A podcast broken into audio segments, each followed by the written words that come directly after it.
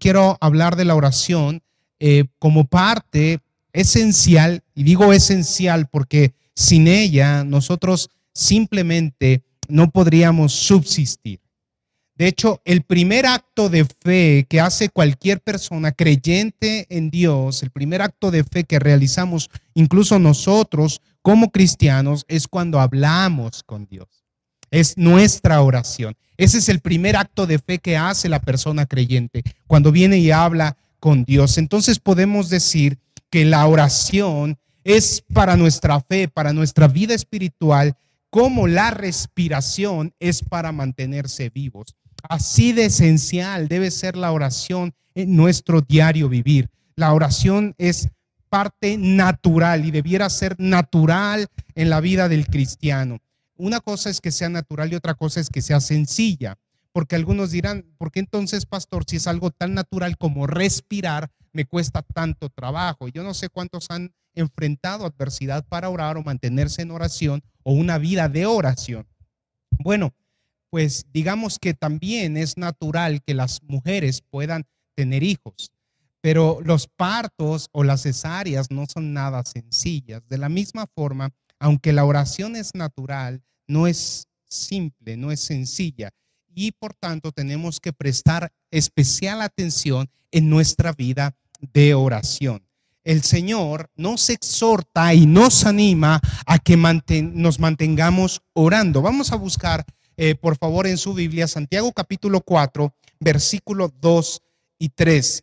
Eh, si usted tiene en casa alguien que, está ahí eh, y no tiene Biblia, por favor, comparta su Biblia, comparta la lectura. Es importante que incluso nuestros hijos estén leyendo la palabra de Dios y que todos estemos alineados, escuchando, también escudriñando la escritura. Y Santiago capítulo 4, versículo 2 dice así, eh, codiciáis y no tenéis, matáis y ardéis de envidia y no podéis alcanzar, combatís y lucháis, pero no tenéis lo que deseáis, porque no pedís. Pedís y no recibís porque pedís mal para gastar en vuestros deleites. Si se fijan, el Señor nos está haciendo una incitación nos está haciendo una invitación y nos está exhortando y animando a qué? A que pidamos. Dice, tú no tienes porque no pides. Y cuando pides, tampoco tienes porque qué? Porque estás pidiendo mal. Pero el verbo aquí es pedir. El Señor entonces nos está induciendo a pedir. Él, él, él, él nos motiva a que pidamos. Es, una ordenanza de Dios de que usted se mantenga constantemente pidiéndole al Señor. ¿Qué dice Filipenses 2.13? Algunos se lo saben de memoria. Vamos a buscar Filipenses capítulo 2, versículo 13. Capítulo 2, versículo 13. Filipenses dice así, porque Dios es el que en vosotros produce el querer como el hacer por su buena voluntad. ¿Quién nos está induciendo a pedir? Dios. ¿Quién nos va a poner el deseo de pedir? Dios. ¿Y qué vamos a pedir? El, anhelo de nuestro corazón que va a ser inducido de parte de Dios. Entonces, fíjese cómo el Señor nos está dando una ordenanza que Él mismo está promoviendo. Él mismo está promoviendo. Él, él quiere que pidamos. Él nos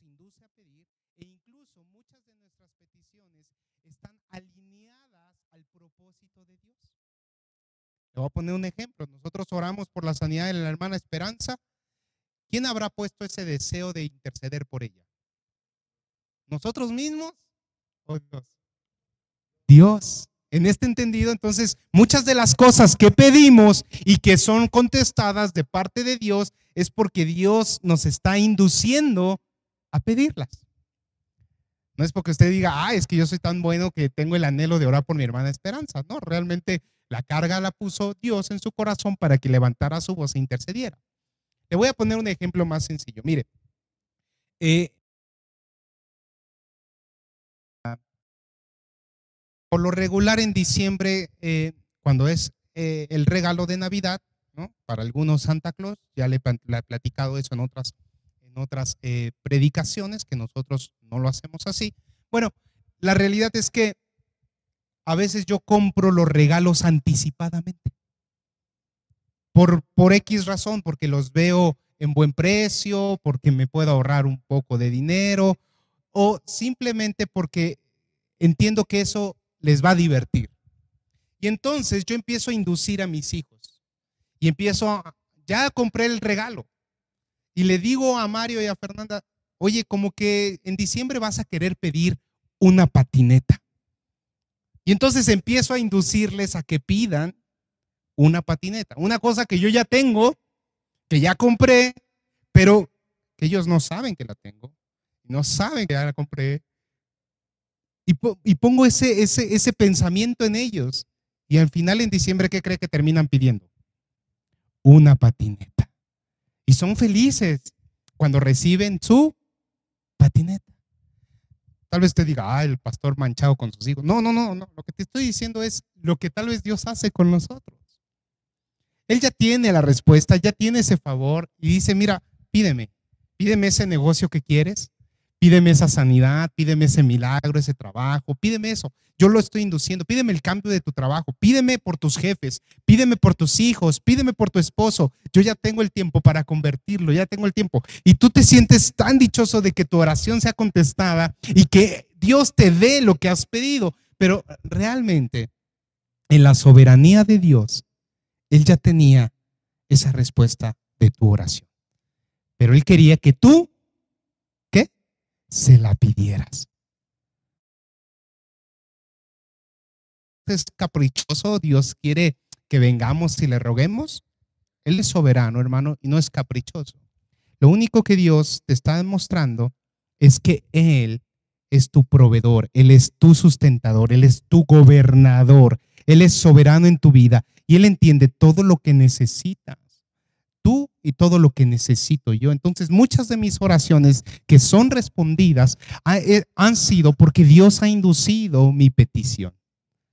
¿Está aprendiendo algo nuevo aquí? Fíjese lo importante de la oración. Fíjese. Porque entonces la gente a veces no pide, dice la palabra, pues no tienen porque no piden. Pero ya Dios ya tiene tu bendición, pero ¿sabes qué? Está retenida. ¿Y por qué está retenida? Porque no pides. Porque no no has doblado tu rodilla delante de Él y has puesto en práctica la oración o una vida de oración. Pero ahí está la bendición. Y entonces mucha gente se anda quejando, es que yo no tengo, pastor, es que a mí no me, Dios no me escucha. Bueno, ¿estás pidiendo a Dios? ¿Estás pidiendo correctamente a Dios? ¿Estás dejando que sea Dios en tu vida? Porque Él pone el querer como el hacer. Y muchas de nuestras oraciones van a ser respondidas cuando están alineadas a la buena, agradable y perfecta voluntad de Dios. Y cuando entonces nosotros nos alineamos a eso, nuestras oraciones son respondidas, hermano, de una manera especial. Tu oración no va a cambiar a Dios, pero sí puede cambiar las cosas, las circunstancias. Y es por eso que nosotros tenemos que estar acostumbrados constantemente a vivir una vida de oración, de estar hablando con Dios constantemente, todo el tiempo. De hecho, en los evangelios queda escrito que Jesucristo un día tuvo que salir de un lugar porque la gente, y no pudo hacer muchos milagros ahí, ¿por qué? Dice la escritura, por la incredulidad de muchos. Es decir, entonces que no es la escasez del poder de Dios, no es la escasez de su soberanía, sino que es la incredulidad, la falta de fe, la falta de comunión, la falta de oración de gente que es lo que hace que el poder de Dios no se manifieste en sus vidas. Que las cosas no ocurran en sus vidas. Es por falta de oración. Y entonces, hermano, la oración, otra vez, tiene que ser una parte activa en mi vida cristiana. Dios no va a cambiar, pero las cosas pueden cambiar cuando yo oro. ¿Qué dice Santiago 5, versículo 15 y 16? Mire lo que, lo, cómo lo dice Santiago. Dios no cambia, pero las circunstancias a través de la oración sí pueden cambiar. Aunque Dios es soberano, ya tiene la bendición para ti y para mí, pero solo falta que tú y yo levantemos nuestra voz, nuestro clamor a Él. Dice así, Santiago 5, versículo 15 y 16. Ponga especial atención. Dice, y la oración de fe salvará al enfermo, y el Señor lo levantará, y si hubiere cometido pecados, le serán perdonados. Confesaos vuestras ofensas unos a otros y orad unos por otros para que seáis sanados. Escuche lo que sigue. La oración eficaz del justo puede mucho. La oración eficaz del justo puede mucho. ¿Puede cambiar a Dios la oración? No, Dios no cambia, es soberano, pero sí puede cambiar las circunstancias. La oración eficaz del justo es aquella que está alineada a la voluntad de Dios. Es aquella que, que se manifiesta tangiblemente en la vida de otros. Este es un buen tiempo de ver el poder de Dios. Este es un buen tiempo de ver la mano de Dios sobre nuestras vidas. Mire que el viernes estaba yo platicando con, con el médico que me estaba atendiendo, que es urólogo, y le estaba yo compartiendo el Evangelio. Y le decía, para muchos, eh, antes de la pandemia, el hombre ya estaba endiosado. Ya el hombre estaba engrandecido, se creía dueño del universo, de que podía hacer cualquier cosa. La gente basaba su poder en el dinero, basaba su poder en su inteligencia, en su intelecto, basaba su poder en lo que podía él tener. Y este virus vino a, a quitarle ese altar al hombre y decirle, mira qué tan frágil eres. No eres nada. Ni toda tu riqueza, ni todo tu intelecto, ni todo tu poder pueden sostenerte. El único que te sostiene es Dios. Para mí esta es la gran enseñanza de esta pandemia. En verdad. Y va a ser hasta que Dios quiera que se halle la vacuna y va a ser hasta que Dios quiera que se halle un tratamiento y va a ser hasta que Dios quiera que se acabe el confinamiento. Va a ser hasta que Dios quiera. Y entonces Él me dice, tienes mucha razón. Y él mismo me citó dos ejemplos. Me dijo, mira, tengo un conocido, médico general, dueño de un hospital aquí por satélite, que le dio COVID y que le pusieron medicamentos experimentales, lo más sofisticado de medicina. No era grande, era joven. ¿Y qué crees? murió. Y tuve un conocido que atendió a un familiar de Carlos Slim. Con todo el dinero del mundo trajeron medicinas de Europa, se las pusieron. ¿Y qué crees? Se murió. Y nosotros hemos tenido casos de hermanos aquí enfermos que han sanado. Tuvimos al hijo de la hermana Claudia grave, de un accidente, una fractura. Después se lo llevaron muy delicado, a punto de morir y Dios lo levantó. Porque cuando alineamos la voluntad de Dios a nuestra oración, vamos a recibir que la respuesta es que usted active su fe. Pedro, para caminar sobre las aguas, tuvo que activar su fe. Jesús le dijo, ven, camina pues sobre las aguas. Pero yo le pregunto, ¿cuántos de esos discípulos que estaban en la barca podían haber caminado por las aguas? ¿Solo Pedro? Todos, todos podían haber caminado, pero ¿quién dio el paso de fe? Ahí sí, solo Pedro. Y lo mismo pasa, hermano. Queremos recibir bendición, pero no queremos tener un tiempo de oración. No se puede. Y esa frase, guárdela. Queremos tener bendición, pero sin tiempo de oración no se puede. Tiene que activar su fe. Dios dispuso que todos pudieran caminar sobre las aguas. Ahora, no es tan complicado. No es tan complicado tener una vida de oración y activar su fe, porque usted la activa todos los días y a veces ni siquiera se ha dado cuenta. Le voy a poner un ejemplo tan sencillo. Cuando usted sale a trabajar en las mañanas, ¿cómo se despide de su, de su familia? Nada más les dice, bueno, ahí nos vemos al rato, vieja. Me voy a trabajar. al rato nos vemos. ¿No está teniendo usted mucha fe? ¿Quién le dice que al rato va a regresar? Si usted no tuviera fe de regresar, todos los días se despediría. Espero volverte a ver. Lloraría, ¿no? y le daría un fuerte abrazo, un beso. Ay, ojalá te... Si no tuviera fe. Pero usted tiene tanta fe y vive tan confiado que usted se despide. Bueno, cuídense, al rato nos vemos. Con esa certeza, convicción de lo que no se ve. Es la fe, la definición de fe. Es la certeza, es la convicción. Bueno, con esa misma fe que usted se despide en las mañanas, con esa misma fe venga delante de su Dios y ore y pida la bendición, pida lo que usted anhela en su corazón recibir. Otra vez, voy a activar mi fe. La gente que vive en oración es fe activa.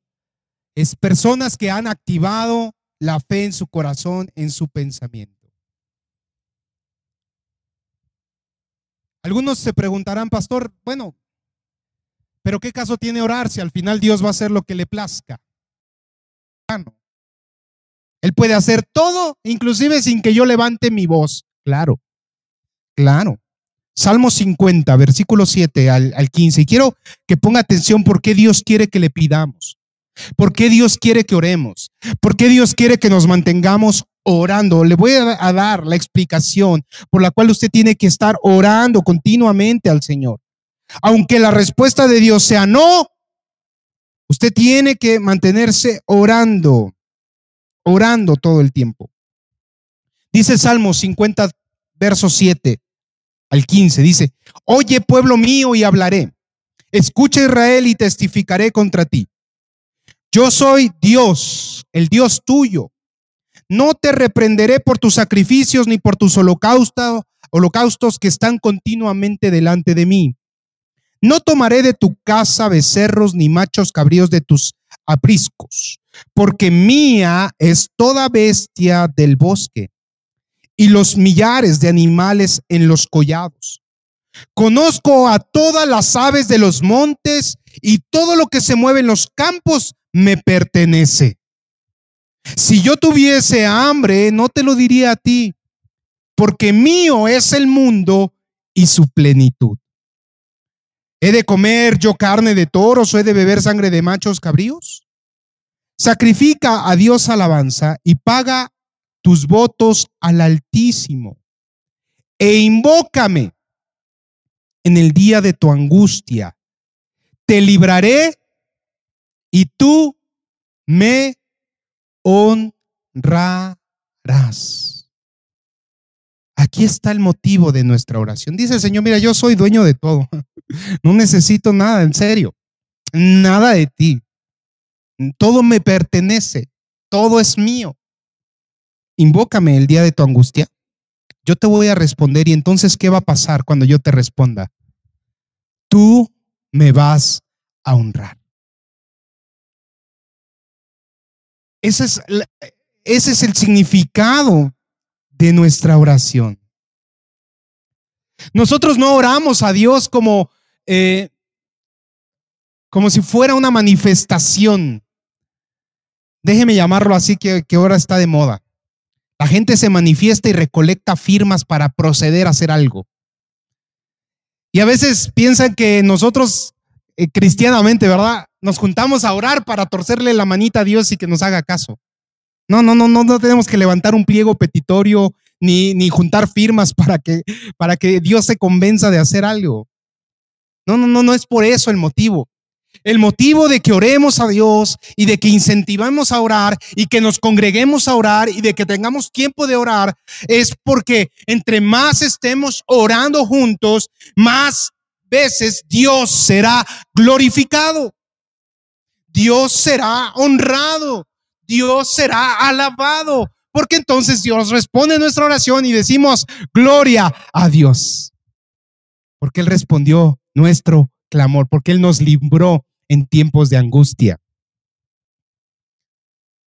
Pablo lo escribe de otra forma en Colosenses. Dice 4, versículo, capítulo 4 de Colosenses. Vaya conmigo, por favor. Hoy espero que usted aprenda mucho respecto a la oración y que realmente su vida a partir de ahora, desde que se levanta, sea en oración hasta que se duerma, sea de oración. Colosenses 4, verso 2 y 3 dice, perseverad en la oración. Perseverad en la oración, velando en ella con acción de qué? De gracias orando también al mismo tiempo por nosotros para que el Señor no abra puertas, eh, nos abra puertas para la palabra a fin de dar a conocer el misterio de Cristo por el cual también estoy preso. Segunda de Corintios 1, 9, 11. Ahorita regreso a Colosenses para ahondar más en lo que está diciendo. Pero segunda de Corintios 1, 9 al 11, nuevamente el apóstol Pablo está diciendo así, pero tuvimos, bueno, les espero, les espero un segundo porque estoy yendo muy rápido. Segunda de Corintios 1, 9 al 11, eh, dice, pero tuvimos en nosotros mismos sentencia de muerte para que no confiásemos en nosotros mismos, sino en Dios que resucita a los muertos, el cual nos libró y nos libra y en quien esperamos que aún nos librará de tan gran muerte, cooperando también vosotros a favor nuestro con la oración para que por muchas personas, escuche bien, para que por muchas personas sean dadas gracias a favor nuestro por el don concedido a nosotros por medio de palabras, lo que está diciendo Pablo, tanto en Colosenses como en Corintios, está diciendo, eh, si oramos juntos y entre más oremos, Dios será mayormente glorificado, eh, será mayormente agradecido. Y entonces podremos decirle al mundo, Dios es conmigo. Él está conmigo, Él es mi Dios, Él me sustenta. Es por eso que cuando nosotros venimos delante de las personas, dicen, oye, ¿por qué a ti te, te va tan bien? Oye, ¿por qué a ti te, te promovieron? Oye, ¿por qué a ti te sanaron? ¿Por qué? Yo tengo un Dios. Y entonces usted está glorificando a Dios. Y cuando nos juntamos, ahora imagínense que nos juntamos toda la iglesia a orar por un propósito y Dios nos responde, entonces decimos, gloria a Dios. ¿Cuánta gente no ha llegado a la iglesia a conocer del Señor porque una oración fue respondida? Claro, mucha gente llega al Señor porque las oraciones han sido respondidas. Es más, usted puede ser una oración respondida de alguien. Alguien un día tal vez oró por Poncho y dijo, Señor, alcánzalo, toca su corazón. Y él, aquí está. Y fue la respuesta de Dios de alguien.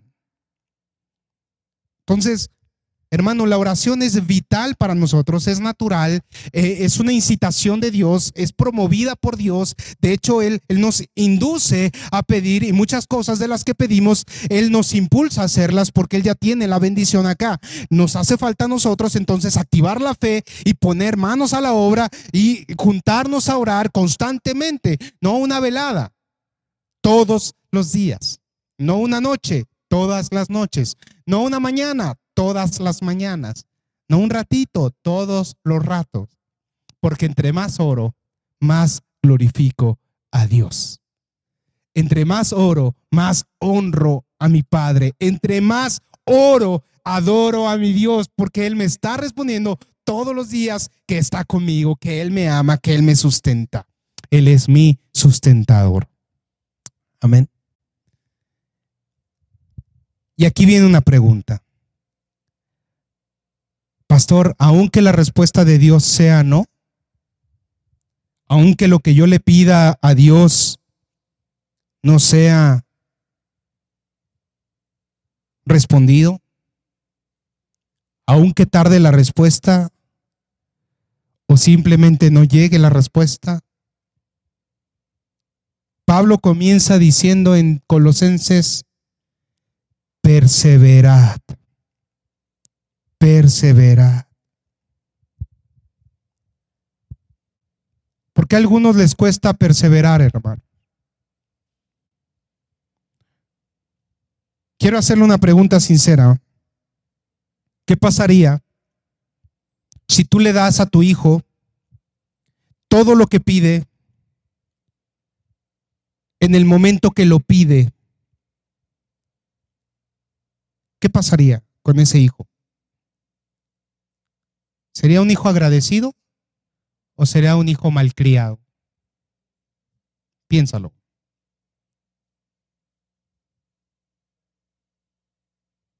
Yo creo que el Señor no te va a dar todo lo que pides en el momento que se lo pidas. Porque si no nos echaría a perder.